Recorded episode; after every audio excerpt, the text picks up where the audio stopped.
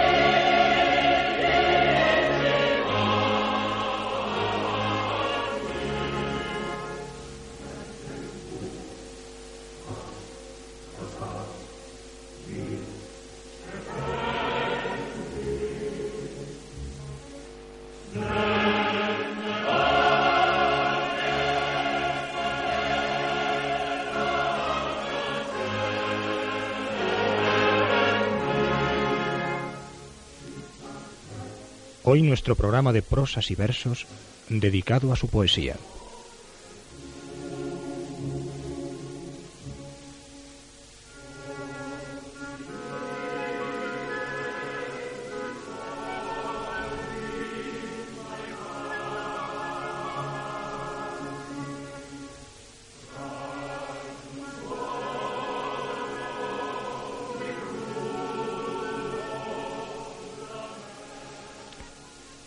Machado nació en Sevilla en 1875, aunque muy temprano se trasladó a Madrid con su familia. Se educó en la institución libre de enseñanza y en 1907 obtuvo la cátedra, de lengua francesa que desempeñó en Soria durante cinco años. Allí murió su esposa, cuyo recuerdo le acompañó siempre. En 1927 fue elegido académico, cuyo discurso de ingreso no llegó a leer. Murió el 22 de febrero de 1939 cumplida la, profecía del autorretrato en verso que abre su libro más hondo y transparente, Campos de Castilla, ligero de equipaje, casi desnudo, como los hijos de la mar.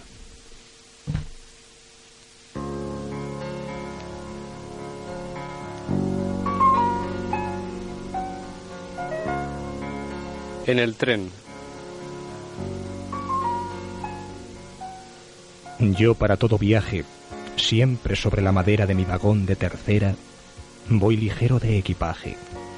Si es de noche porque no acostumbro a dormir yo, y de día por mirar los arbolitos pasar, yo nunca duermo en el tren, y sin embargo voy bien.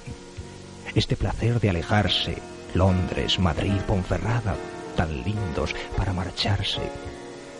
Lo molesto es la llegada, Luego el tren al caminar siempre nos hace soñar y casi, casi olvidamos el jamelgo que montamos o el pollino que sabe bien el camino.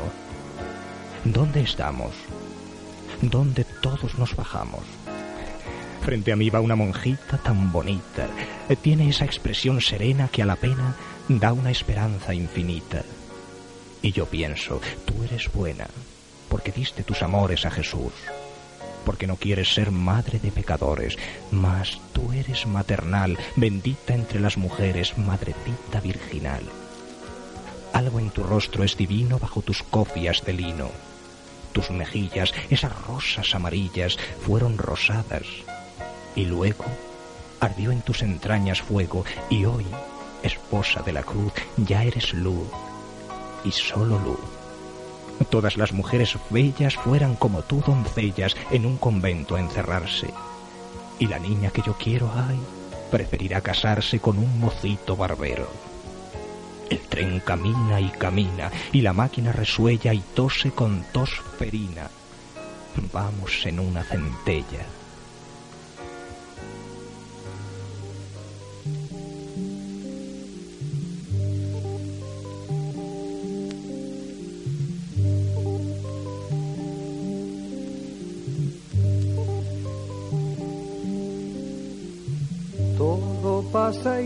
Todo queda pero lo nuestro es pasar, pasar haciendo caminos, caminos sobre la mar.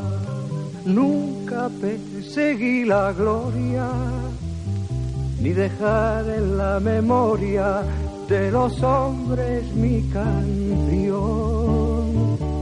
Yo amo los mundos sutiles ingrávidos y gentiles como pompas de jabón.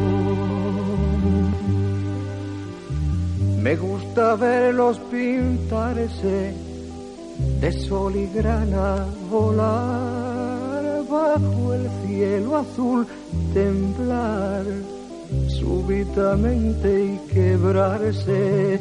Nunca perseguí la gloria Caminante, son tus huellas el camino y nada más. Caminante, no hay camino, se hace camino al andar. Al andar se hace camino y al volver la vista atrás se ve la senda que nunca se ha de volver a pisar. Caminante, no hay camino, sino estelas en la mar. Hace algún tiempo en ese lugar donde hoy los bosques se visten de espinos, se oyó la voz de un poeta gritar, caminante no hay camino, se hace camino al andar, golpe a golpe, verso a verso. Murió el poeta lejos del hogar, que cubre el polvo de un país vecino al alejarse le vieron llorar. Caminante no hay camino, se hace camino al andar, golpe a golpe, verso a verso. Cuando el jilguero no puede cantar, cuando el poeta es un peregrino, cuando de nada nos sirve rezar Caminante no hay camino, se hace camino al andar, golpe a golpe, verso a verso, golpe a golpe, verso a verso, golpe a golpe, verso a verso.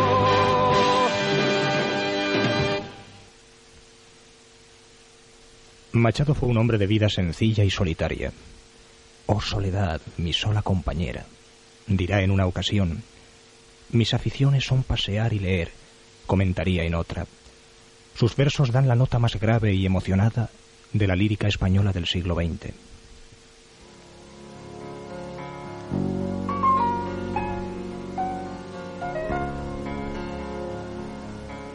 Parábolas Era un niño que soñaba un caballo de cartón. Abrió los ojos el niño y el caballito no vio. Con un caballito blanco el niño volvió a soñar y por la crin lo cogía. Ahora no te escaparás. Apenas lo hubo cogido el niño se despertó. Tenía el puño cerrado. El caballito voló. Quedóse el niño muy serio pensando que no es verdad un caballito soñado y ya no volvió a soñar. Pero el niño se hizo mozo y el mozo tuvo un amor y a su amada le decía, ¿tú eres de verdad o no? Cuando el mozo se hizo viejo pensaba, todo es soñar, el caballito soñado y el caballo de verdad. Y cuando vino la muerte, el viejo a su corazón preguntaba, ¿tú eres sueño? ¿Quién sabe si despertó?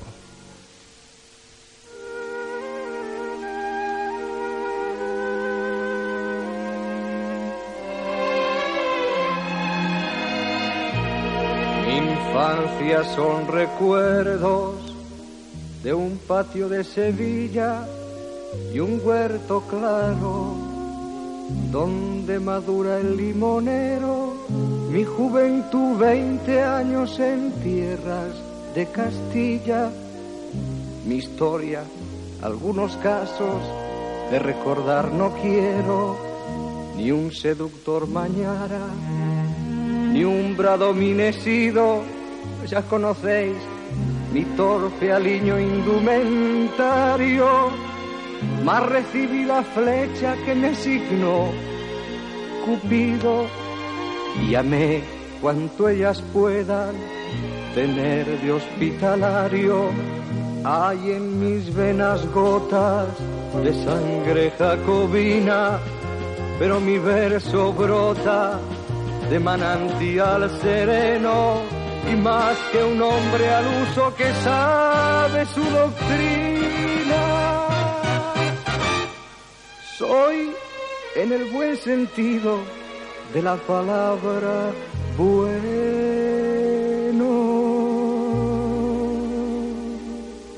Desdeño las romanzas de los tenores huecos y el coro de los grillos que cantan a la luna.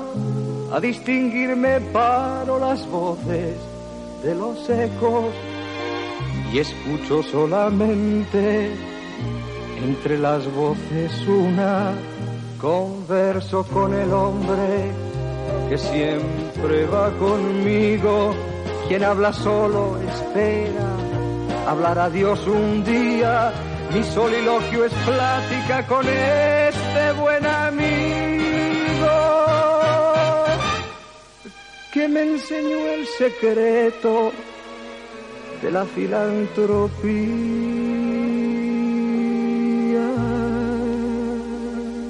Y al cabo, nada os debo, me debéis cuanto escribo, a mi trabajo acudo, con mi dinero pago el traje que me cubre y la mansión que habito, el pan que me alimenta y el lecho en donde llago y cuando llegue el día del último viaje y esté al partir la nave que nunca de tornar me encontraréis a bordo ligero de equipaje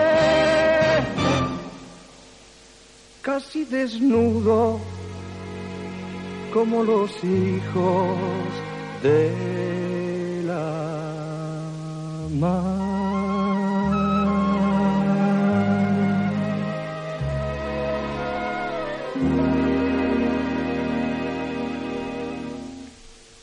A las doce y seis minutos seguimos con todos vosotros en Radio Surco, aquí con prosas y versos. Machado sentía gran desdén por los poetas modernistas. Lo expresó claramente con estas palabras. El elemento poético no es la palabra por su valor fónico, ni el color, ni la línea, ni, ni un completo de sensaciones, sino una honda palpitación del espíritu.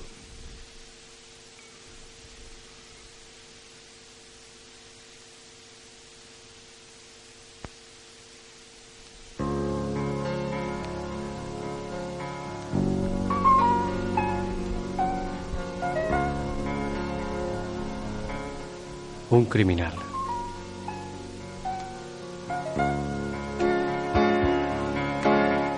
El acusado es pálido y lampiño. Arde en sus ojos una fosca lumbre que repugna a su máscara de niño y ademán de piadosa mansedumbre.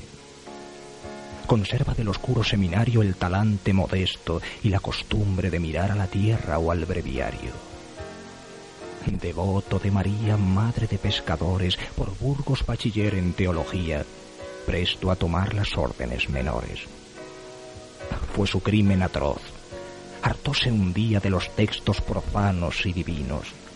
Sintió pesar del tiempo que perdía enderezando hipérbatons latinos. Enamoróse de una hermosa niña. Subiósele el amor a la cabeza como el zumo dorado de la viña y despertó su natural fiereza. En sueños vio a sus padres, labradores de mediano caudal, iluminados del hogar por los rojos resplandores, los campesinos rostros atezados. Quiso heredar hoguindos y nogales del huerto familiar verde y sombrío, y doradas espigas candeales que colmarán las trojes del estío. Y se acordó del hacha que pendía en el muro, luciente y afilada, el hacha fuerte que la leña hacía de la rama de roble cercenada.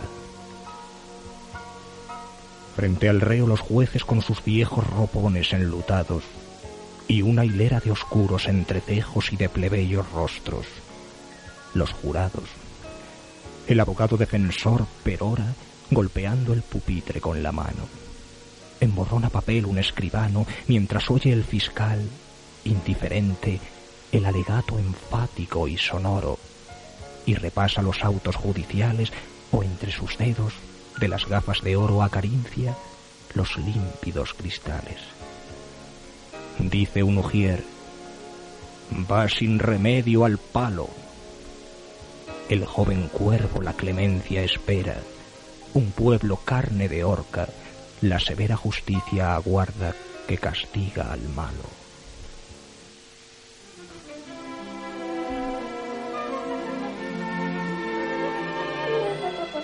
este hombre del casino provinciano que vio a Carancha recibir un día. Tiene mustia la piel, el pelo cano, ojos velados por melancolía. Bajo el bigote gris, labios de hastío y una triste expresión que no es tristeza, sino algo más y menos el vacío del mundo en la oquedad de su cabeza. Aún luce de Corinto terciopelo, chaqueta y pantalón abotinado y un cordobés color de caramelo, pulido y torneado. Tres veces heredó y tres ha perdido. Al monte su caudal dos ha enviudado. Solo se anima ante el azar prohibido. Sobre el verde tapete reclinado. O al evocar la tarde de un torero, la suerte de un taur, o si alguien cuenta la hazaña de un gallardo bandolero, o la proeza de un matón sangrienta, posteza de política banales, criterios al gobierno reaccionarios y augura que vendrán los liberales, cual torna la cigüeña al campanario, poco labrador del cielo aguarda y al cielo teme alguna vez suspira, pensando en su olivar al cielo mira con ojo inquieto si la lluvia tarda. Lo demás, taciturno, hipocondríaco, prisionero en la Arcadia del presente, y aburre solo el humo del tabaco. Simula algunas sombras en su frente. Este hombre no es de ayer ni es de mañana sino de nunca, de la cepa hispana. No es el fruto maduro ni podrido, es una fruta vana de aquella España que pasó y no ha sido. Esa que hoy tiene la cabeza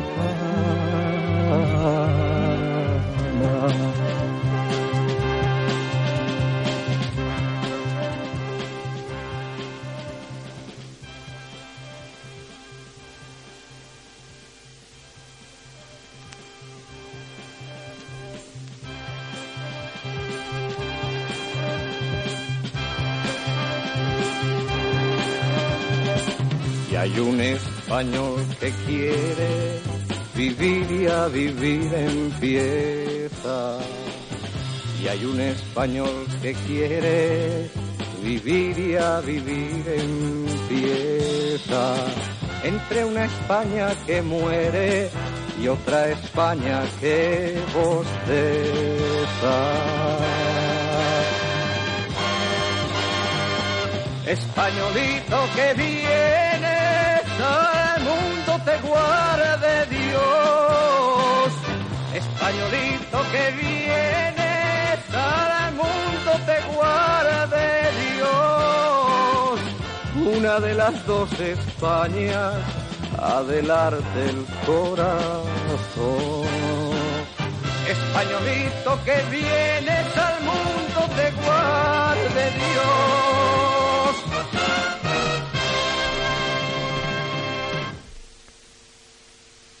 Seguimos en Radio Surco en directo cuando son las 12 y 15 minutos de la noche. A Machado las exquisiteces de la escuela modernista no le gustaban. Decía que la obsesión de lo distinguido y aristocrático no había producido en el arte más que ñoñeces. Por eso prefirió acercarse al espíritu y a las formas métricas de la tradición popular.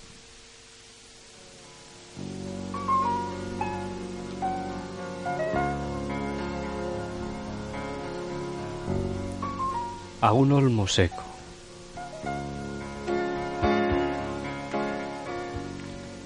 Al olmo viejo hendido por el rayo y en su mitad podrido. Con las lluvias de abril y el sol de mayo, algunas hojas verdes le han salido. El olmo centenario en la colina que lame el duero. Un musgo amarillento le mancha la corteza blanquecina al tronco carcomido y polvoriento. No será cual los álamos cantores que guardan el camino y la ribera, habitado de pardos ruiseñores. Ejército de hormigas en hilera va trepando por él, y en sus entrañas urden sus telas grises las arañas. Antes que te derribe, olmo del duero con su hacha el leñador, y el carpintero te convierta en melena de campana, lanza de carro o yugo de carreta, antes que rojo en el hogar mañana ardas de alguna mísera caseta, al borde de un camino. Antes que te descuaje un torbellino y tronche el soplo de las sierras blancas. Antes que el río hasta la mar te empuje por valles y barrancas. Olmo, quiero anotar en mi cartera la gracia de tu rama verdecida. Mi corazón espera también hacia la luz y hacia la vida otro milagro de la primavera.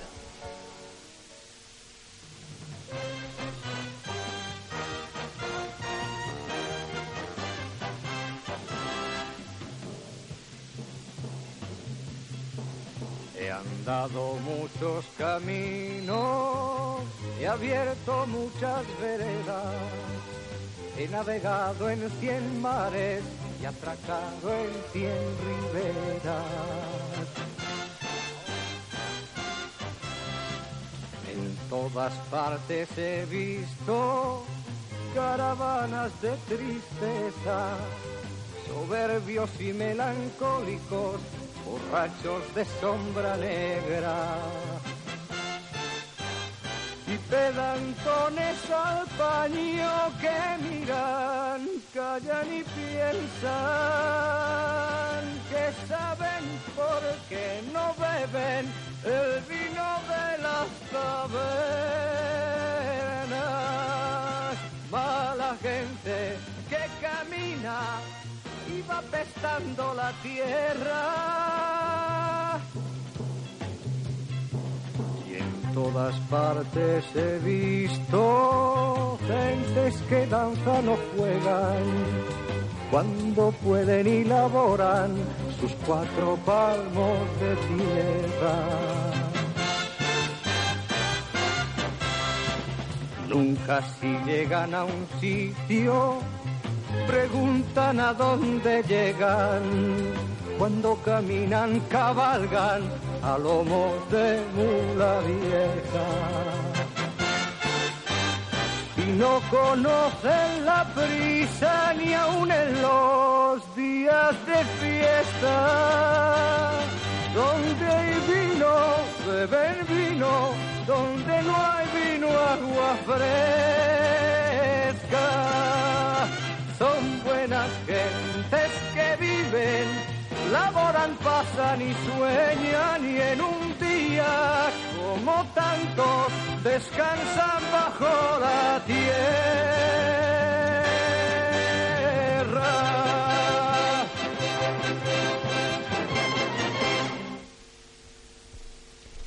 En la obra de Antonio Machado encontramos las preocupaciones y motivos típicos del 98, el concepto pesimista de la realidad nacional, la esperanza de, de una España mejor, la visión del paisaje castellano y hasta las inquietudes religiosas o filosóficas propias de su tiempo.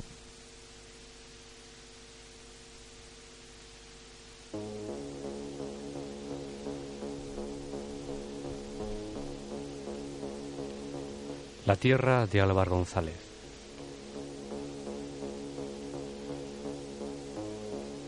Siendo mozo Álvar González, dueño de mediana hacienda, que en otras tierras se dice bienestar y aquí opulencia, en la feria de Berlanga prendóse de una doncella y la tomó por mujer al año de conocerla.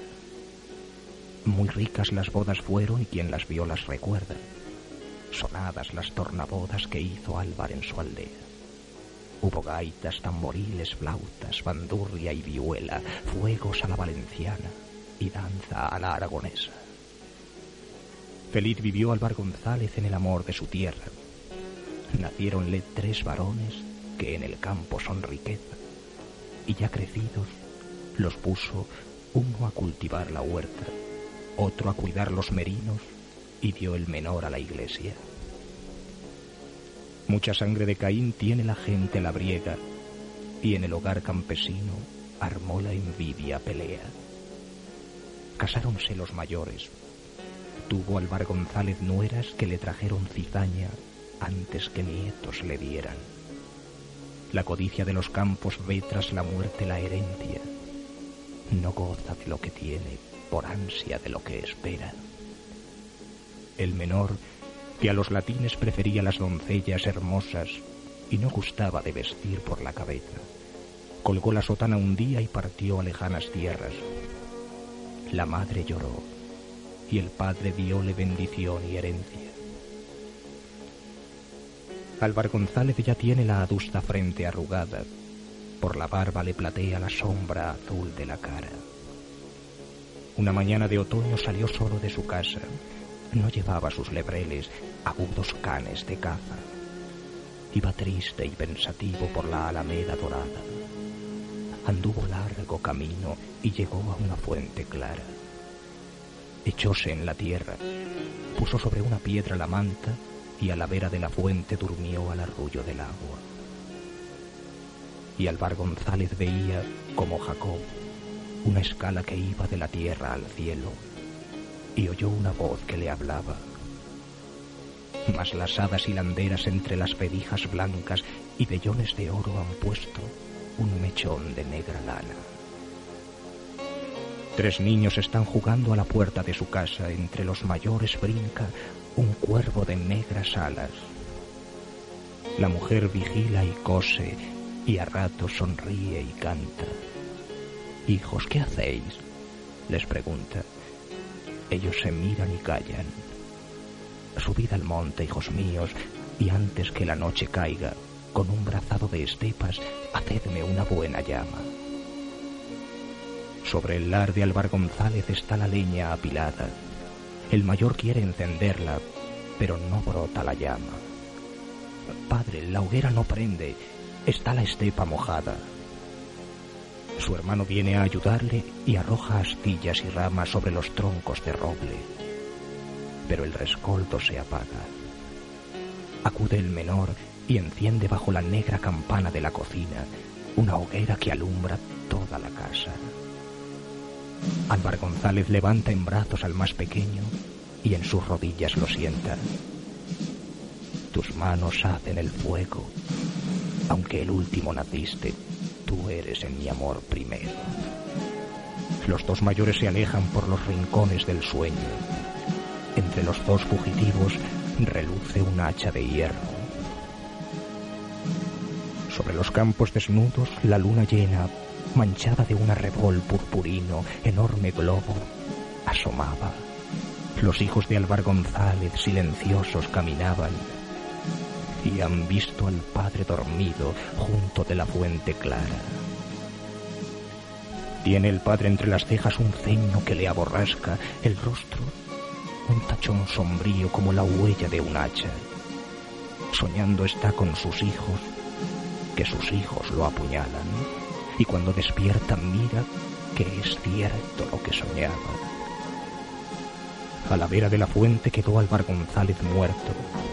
Tiene cuatro puñaladas entre el costado y el pecho, por donde la sangre brota, más un hachazo en el cuello. Cuenta la hazaña del campo el agua clara corriendo, mientras los dos asesinos huyen hacia los alledos. Laguna negra bajo las fuentes del Duero llevan el muerto, dejando detrás un rastro sangriento, y en la laguna sin fondo que guarda bien los secretos, con una piedra amarrada a los pies, tumba le dieron. Se encontró junto a la fuente la manta de Alvar González, y camino del alledo se vio un reguero de sangre. Nadie de la aldea ha osado a la laguna acercarse, y el sondarla inútil fuera, que es la laguna insondable. Un buhonero que cruzaba aquellas tierras errante fue en Dauria acusado, preso y muerto en garrote infame. Pasados algunos meses, la madre murió de pena los que muerta la encontraron dicen que las manos yertas sobre su rostro tenía, oculto el rostro con ellas. Los hijos de Álvar González ya tienen majada y huerta, campos de trigo y centeno y prados de fina hierba. En el olmo viejo, hendido por el rayo, la colmena, dos yuntas para el arado, un mastín y mil ovejas.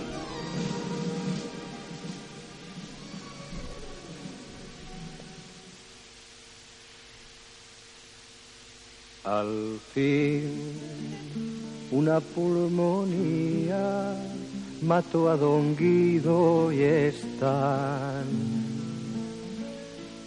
las campanas todo el día doblando por el.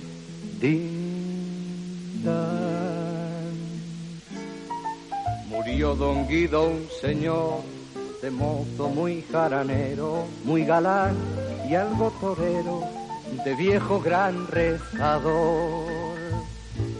Dicen que tuvo un serrallo este señor de Sevilla, que era diestro en manejar el caballo y un maestro en refrescar manzanilla. Cuando mermó su riqueza era su monomanía, pensar que pensar debía en asentar la cabeza. Y asentó la de una manera española que fue a casarse con una doncella de gran fortuna. Y repintar sus blasones, hablar de las tradiciones de su casa a escándalos y amoríos, poner tasa sordina sus desvaríos Gran pagano se hizo hermano de una santa cofradía.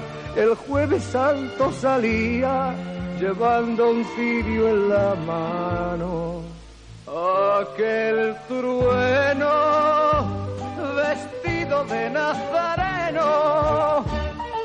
Hoy nos dice la campana que han de llevarse mañana al buen don Guido muy serio camino del cementerio, tu amor a los alamares y a las sedas y a los oros y a la sangre de los toros y al humo de los altares. Oh, una aristocracia, la barba canosa y lacia, sobre el pecho metido en tosco sayal, las yertas manos en cruz, tan formal, el caballero andaluz.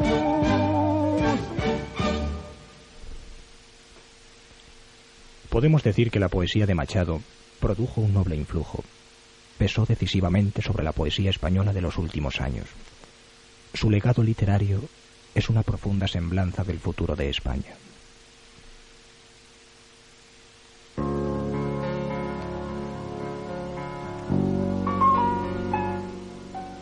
Un loco. Es una tarde mustia y desabrida de un otoño sin frutos, en la tierra estéril y raída, donde la sombra de un centauro yerra.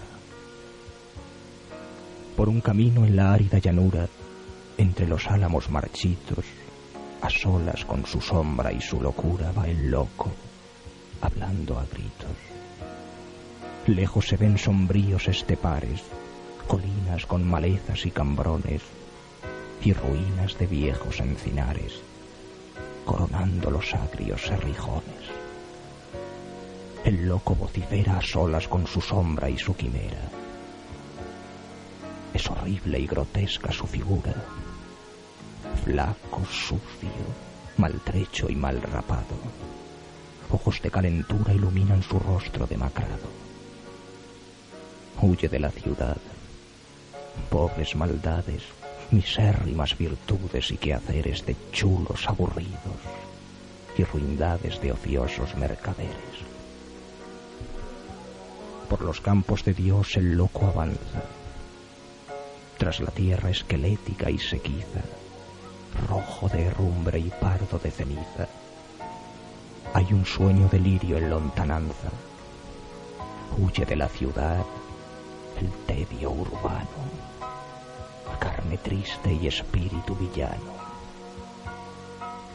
No fue por una trágica amargura esta alma errante, desgajada y rota. Purga un pecado ajeno, la cordura, la terrible cordura del idiota.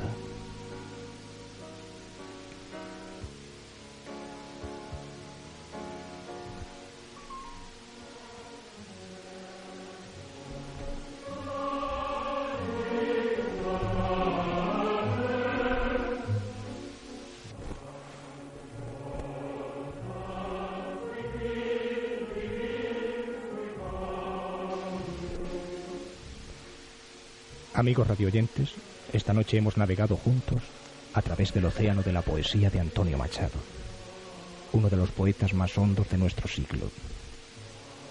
Cuando son las 12 y 32 minutos, Radio Surco cierra su página literaria de los viernes.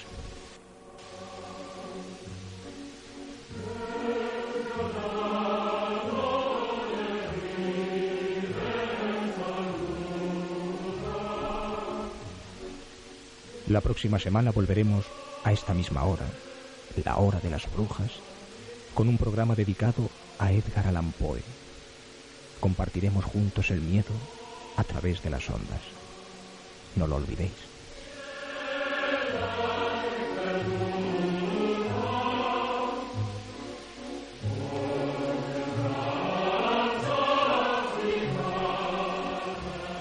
Han estado con vosotros José María García en el control y aquí, en el micrófono, José María Arcos.